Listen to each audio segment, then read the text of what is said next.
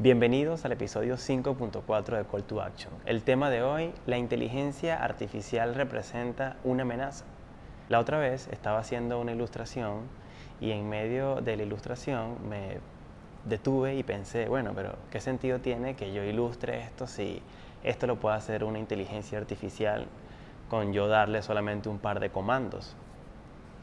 Seguí ilustrando porque realmente yo no vivo de la ilustración, yo ilustro porque me relaja, porque eh, desarrolla mi pensamiento creativo y porque me gusta, pero ¿qué pasa con aquellos que sí viven de la ilustración? Se ve amenazado su trabajo por la llegada de la inteligencia artificial, que tampoco es una llegada que de ayer, tiene mucho tiempo, pero digo, con este auge que hay actualmente, la inteligencia artificial el trabajo de los ilustradores o de los diseñadores o de los periodistas, los escritores, los músicos, la medicina, el derecho, se ven amenazados. En uno de los libros de Yuval Harari, donde habla sobre el futuro del trabajo, él dice que los temores de que la automatización generara desempleo se remontan al siglo XIX. Y resulta que en la actualidad eso aún no se ha materializado, porque por cada empleo que se perdió gracias a una máquina, se creó uno nuevo. Se sintió amenazado, por ejemplo, el cartero cuando llegó el correo electrónico, un trabajo que requería de su capacidad física para hacer la entrega del correo a domicilio, pero que ahora se podía hacer eh, con un clic, lo más seguro. Si pensamos el correo electrónico como una máquina que tiene la capacidad de enviar cartas directamente a tu buzón de bandeja de entrada. Pero el desafío que se plantea ahora es completamente distinto. Todos los trabajos que requieren de nuestra capacidad cognitiva pareciera que los puede desarrollar una inteligencia artificial y lo puede hacer con ventaja. Es decir, todos los trabajos que requieren de nuestra capacidad para conectar puntos y para generar nuevas ideas en nuestro propio algoritmo neurológico, lo puede hacer una inteligencia artificial. ¿Por qué? Todas las elecciones que nosotros hacemos en nuestra vida diaria son el resultado de millones de conexiones neuronales que suceden en fracciones de segundo. Nuestro cerebro detecta patrones y con base en esos patrones tomamos decisiones. Esta tarea que parece simple lo puede hacer una inteligencia artificial y lo puede hacer con capacidades no humanas como la conectividad y el poder de la actualización. Imagina una red de algoritmos donde puedas escribir una situación o un desafío y este algoritmo te genere un montón de resultados para que tú puedas resolver ese problema.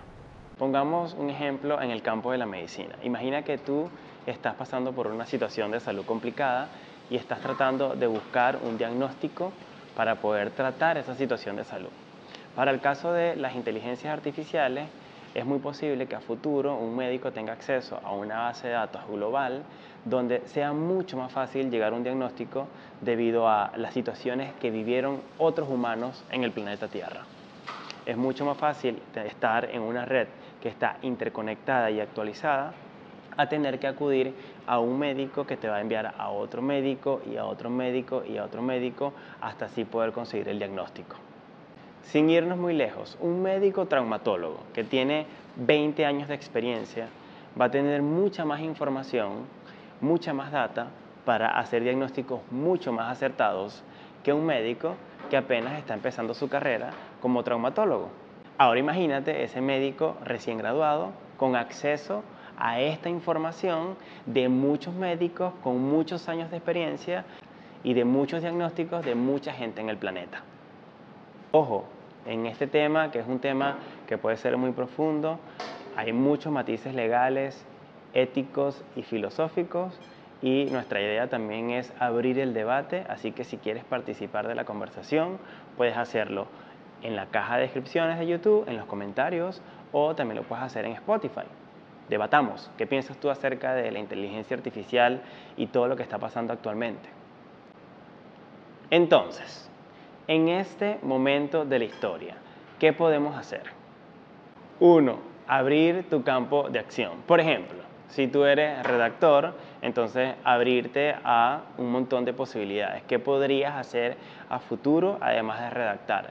¿Qué carreras o qué profesiones o qué oficios son afines a la redacción? y cómo tú puedes contribuir a este mundo de la redacción sin que necesariamente sea redactes un texto porque eso lo puede hacer una inteligencia artificial, por ejemplo.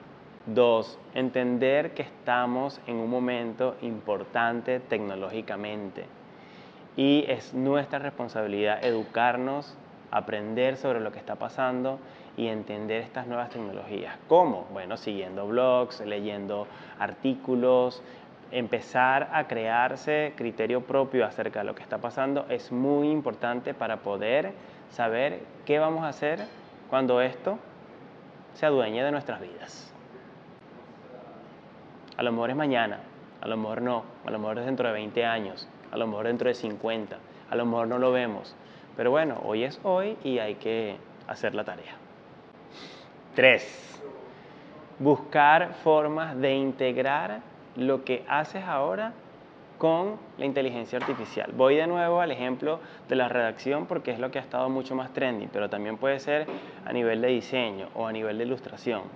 ¿Cómo puedo yo incluir estas tecnologías en el trabajo de mi día a día para potenciar lo que yo hago, para hacerlo cada vez mejor o para valerme de estas herramientas para inspirarme y para entender qué es lo que está buscando la gente? Cuatro, este es, creo yo, el punto más importante. Revisar cada tanto tu propuesta de valor. ¿Qué ofreces tú? Y entender que lo que hacemos en la actualidad no es algo que nos define el 100%, que en el mundo moderno el dinamismo y la capacidad de reinventarnos va a marcar la diferencia y la forma en la que nosotros nos aproximamos con nuestro entorno.